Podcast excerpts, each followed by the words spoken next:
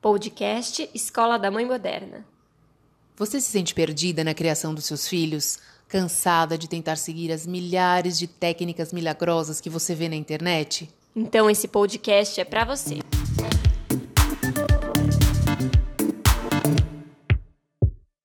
Olá, eu sou a Tatiana Tosi e seja bem-vinda ao nosso podcast.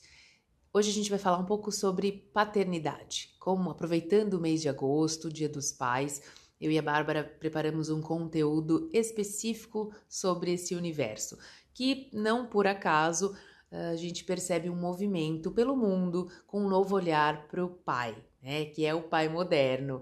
A gente vê que a ciência tem estudado um pouco mais o comportamento dos homens eh, em relação à paternidade, aos filhos não só na ciência, mas o movimento vai além, né? Vem para redes sociais, o número de projetos, eventos. Por exemplo, a gente viu que é, aqui em agosto, em São Paulo, né, nesse mês vai ter um evento de gestação para pais. Isso é bem inusitado, né? Bem diferente. Então, hoje a gente vai trazer um pouco essa reflexão e como a rejeição paterna interfere na criação dos filhos. É isso aí, Tati. É um tema que tem crescido a cada dia e eu tenho percebido, principalmente cuidando de crianças, o quanto o aumento da participação dos pais tem interferido positivamente no desenvolvimento emocional das crianças. Os estudos recentes eles apontam que, apesar desse crescente, apenas 20% dos pais participam ativamente de eventos, rodas de conversa e se informam através de literatura sobre criação de filhos. Olha só que coisa interessante, né? Tem essa cultura hoje de pai não ajuda, pai cria também, né? Pai é pai. Só que ainda quem cuida dessa ou se preocupa com essa questão de específica de criação de filhos ainda fica na mulher. 20% dos pais apenas participa ativamente disso. Por muitos motivos, né? Que eu acho que a gente vai discutir um pouquinho hoje. É, um dos motivos é o próprio preconceito de que isso é uma coisa de mulher, mulher que gosta dessa coisa de eventos ou de sentar para falar sobre isso, mas isso é um mito homens também se interessam pelo assunto, mas muitas vezes não têm esse hábito, muitas vezes não sabem é, como agir, como começar. E eu no consultório tenho recebido cada vez mais pais que me procuram e muitas vezes a mãe nem vem. São pais que às vezes se separaram, que querem ajuda para criar os filhos e vêm procurar essa orientação.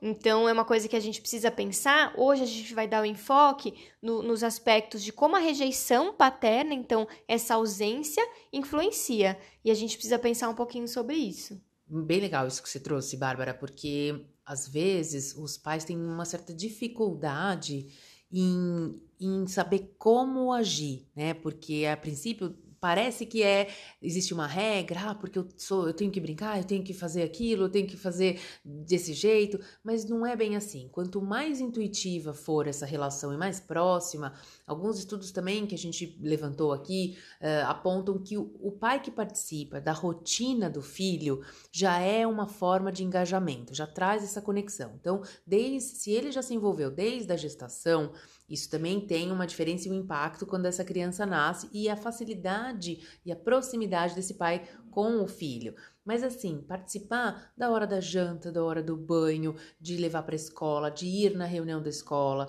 de ir na, na, numa consulta ou outra do pediatra. É lógico, a gente entende que o pai também é cobrado, por mais que ele não tenha o papel de provedor, lógico, hoje ele também, ele ainda tem essa cobrança social, né, de sustentar as famílias têm outro, outra configuração, mas muitos pais ainda têm esse papel em casa, né? O papel social de prover. Então, às vezes, eu acho que eles se sentem até um pouco pressionados em ter que participar mais ativamente. Mas o, o acho que o, o, a grande questão é deixar mais leve, né, Bárbara? É trazer a leveza nesse sentido, tá junto no dia a dia, no cotidiano, participar. Exatamente, Tati. A gente acha que para ter um vínculo com uma criança, a gente precisa fazer coisas muito elaboradas ou ter é, muitas atividades, e não é. Uma presença de qualidade, ela faz toda a diferença para que uma criança se sinta segura e se sinta amada. Outro ponto que eu gostaria de trazer para como uma curiosidade, uma coisa para a gente refletir no podcast de hoje é: você sabia que a rejeição paterna, quando ocorre, tem um impacto maior é, negativamente na criança do que se vier uma rejeição materna? Não quer dizer que a rejeição materna não impacta, é óbvio que impacta, mas o que isso significa é que quando uma criança ela é rejeitada pelo pai, como o papel do homem é muito forte ainda, é relacionado a poder, é relacionado a prestígio, a força, quando essa figura rejeita a criança que está em formação, o impacto emocional é muito mais forte. Geralmente você observa adultos que foram rejeitados pelo pai, inseguros, adultos que não se apropriam do seu próprio poder, da sua própria potencialidade. Por isso que o impacto negativo é muito maior. É, como a mãe e a mulher está relacionado ao cuidado, está relacionado é, esse carinho, o que se observa é que crianças rejeitadas pela mãe são adultos mais carentes que vão buscar parceiros ou parceiras que vão suprir essa necessidade de carinho e de afeto. Mas a rejeição paterna tem a ver com as conquistas, tem a ver com a possibilidade é, de se apropriar do seu próprio potencial. Então a gente precisa ficar bastante atento, porque sim, cada vez mais se prova o quanto um pai presente faz diferença num adulto bem-sucedido, num adulto seguro e num adulto é, potente. Você tocou num ponto que é, essa questão da rejeição é bem diferente mesmo entre pai e mãe, porque eu vou trazer um, um relato pessoal. No meu caso, como eu sou filha adotiva, a questão da rejeição ela sempre foi é, sempre esteve permeando várias, vários relacionamentos, uh, a minha relação com o mundo, né? Isso eu só vim descobrir, obviamente, uh, depois de muita terapia, enfim, depois de muito me trabalhar mesmo, né? Uma questão de autoconhecimento. Mas o interessante é que, no meu caso, sempre é, a questão da rejeição ela teve de fato ligada à, à mãe e nunca ao pai, a figura do pai. Porque, como eu tive um pai presente, é o meu pai adotivo, isso não se manifestou. Lógico que eu tive uma mãe muito presente também, minha mãe adotiva, mas a questão, o ponto central da rejeição, no meu caso, também foi sempre muito ligado à figura materna e não à figura paterna. E, e de fato, tem muito, muito relacionado a isso que você falou. É, é diferente, é uma outra forma de como ela se manifesta. Pois é, Tati, e eu observo muito isso atendendo as crianças que têm pais ausentes e mães ausentes. É muito marcado essa forma de manifestação. Então, quanto mais conscientes dessa importância do pai, cada vez mais isso vai acontecer. E a gente precisa entender que isso é uma coisa que mudou agora no século XXI. O pai, ele nunca foi exigido, nunca foi exigido dele, né? Na verdade, essa, essa presença afetuosa, essa presença de qualidade. Ele precisava prover e ponto final. É, os filhos eram da mãe e acabou, não tinha muito essa essa conversa. Mas hoje, além de se cobrar, a gente precisa pensar que é, muitas coisas precisam ser ensinadas e a mulher dar espaço para esse pai atuar. O que, que acontece? É muito natural e instintivo, quando o bebê nasce, a mulher virar aquela leoa e o filho é meu, eu que cuido e não dar espaço. E o pai, como ainda é, está aprendendo a fazer isso, também acaba não exigindo esse seu lugar é, a gente precisa pensar que o casal como um todo precisa conversar sobre esse assunto para que ambos possam chegar num acordo, porque nunca vai ser igual. Uma coisa também que eu recebo muita queixa no consultório é, é, são essas divergências de formas de educar. Ah, porque ele não faz desse jeito, eu acho que o tom dele é muito agressivo, então a gente vai corrigir dessa forma. Enfim, divergências que todo casal tem. E uma coisa que eu converso muito com os casais é que o que, que, é importante? Eles precisam alinhar quais são os objetivos dessa educação. Então, onde eles querem chegar, quais são os valores que eles querem passar.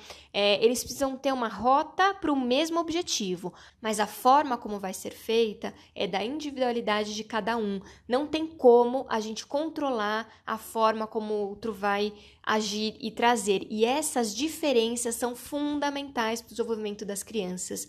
Eu falo para os pais o quanto a gente precisa é, ter em mente que tá tudo bem o seu parceiro ser diferente de você. Isso é ótimo, porque a gente está mostrando para a criança que existem formas diferentes de ser no mundo.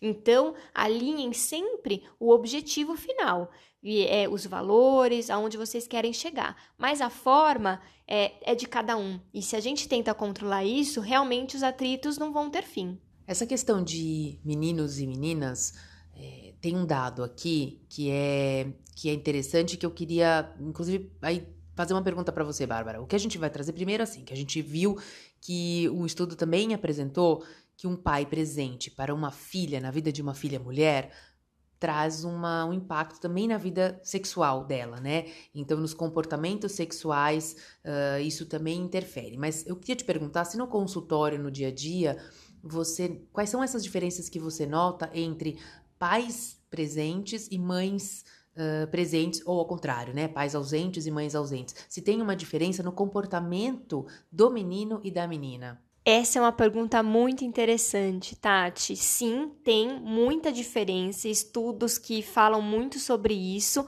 mas eu vou deixar uma pontinha de curiosidade porque eu vou trazer um convidado super especial é, para próximo próximo episódio que vai ao ar no dia 16 de agosto, onde a gente vai falar exclusivamente sobre a influência da paternidade na sexualidade das filhas e dos filhos. Então eu vou deixar aí para vocês essa pontinha de curiosidade, porque tem sim muita influência. Então, se você observa é, é, em você alguma alteração também nesse aspecto, pode ficar atenta e não perca o próximo episódio para a gente falar sobre isso. Ah, legal. Então vamos esperar um pouquinho aí para a gente conferir exatamente o tema específico sobre isso. Uma outra coisa que a gente queria colocar também, que preocupa muito, né, os pais quando eles estão ausentes fisicamente. Então, pais que moram em outra cidade ou pais separados que uh, trabalham longe, que só conseguem ver os filhos de tempos em tempos, sei lá, cada 15 dias ou só no final de semana de que maneira se comportar para que realmente as crianças sintam essa proximidade. Então, hoje, com a tecnologia, é muito mais fácil se, se mostrar presente, mas o mais importante é que o pai queira de fato participar dessa rotina. Então, saber. Uh, a questão escolar, o desempenho, como tá indo, participar das atividades, ah, foi no futebol, ah, como foi, lembrar e perguntar. Então, a ausência também não é só física. Se você conseguir manter essa presença pelo interesse, isso já configura para a criança que o pai tá ali, que a figura paterna tá se preocupando com ela. Então, isso já tem um efeito muito positivo. Bom, para finalizar o papo de hoje, eu gostaria de dar algumas dicas de como a gente pode fortalecer o vínculo entre pais e filhos. Não necessariamente só o pai homem, mas é, focando como a gente está falando sobre o universo da paternidade, eu acho que a gente precisa pensar um pouquinho sobre isso. Bom, a primeira dica é acompanhar as atividades escolares. Muitas vezes isso fica é, a serviço da mãe né? A mãe acaba sempre olhando a agenda e cuidando dessa atividade, mas o pai poder participar disso também é muito importante para fortalecimento de vínculo. O pai ficar responsável é, por ajudar no dever de casa ou acompanhar, ver o recado da professora, isso é muito importante. É uma primeira dica. A segunda dica é assistir filmes e desenhos juntos e ser um momento pai-filho, isso é muito legal. Por quê? Os desenhos e os filmes é uma coisa que a gente fala bastante aqui, né, Tati? Elas são ótimas portas de entrada para conversas infinitas. Porque às vezes tem uma temática interessante num filme ou num desenho, onde vocês podem falar sobre os mais variados temas, e isso faz com que o vínculo fique mais próximo, você possa é, ensinar valores, você pode ajudar ele ou ela com alguma dificuldade. Essa é uma dica muito legal. Só fazer uma observação, mas o importante é assistir e comentar junto. Não é só ficar do lado ali assistindo e deixar o tempo passar. Não, o legal é participar do conteúdo e trazer esse conteúdo para o dia a dia. Exatamente, não é para você estar tá sentado ali do lado e mexer no celular. É uma atividade para fazer junto, para criar vínculo. Outra atividade para fazer junto e criar vínculo é ler. Ler para as crianças é uma atividade muito interessante. Também vale ter esse momento especial com os filhos. É além de jogar bola, brincar, atividades básicas que fortaleçam essa essa vinculação. Por fim, é, é muito importante que o pai possa compartilhar suas histórias. É, isso tem se perdido cada vez mais agora no século XXI. Era muito comum sentar aos domingos é, em família, falar sobre as histórias. Isso tem se perdido, mas é muito importante retomar. Por quê? Porque é, a criança entendendo a sua história, como você é, lidou com a sua vida, com a sua infância, isso faz com que eles se aproximem e também se interessem. É muito gostoso a criança entender que pai e mãe é ser humano, tem sentimentos, que também tem dores, dúvidas, angústias. É muito legal. E demonstrar afeto é muito importante para o pai, como homem, figura masculina, poder demonstrar afeto e mostrar para as crianças que homens e mulheres são seres humanos que sentem, que sofrem, que choram e que também podem acolher as crianças no momento é, de descontrole emocional. Esse foi o episódio de hoje, espero que vocês tenham gostado e conecte com a gente através das redes sociais, arroba Escola da Mãe Moderna.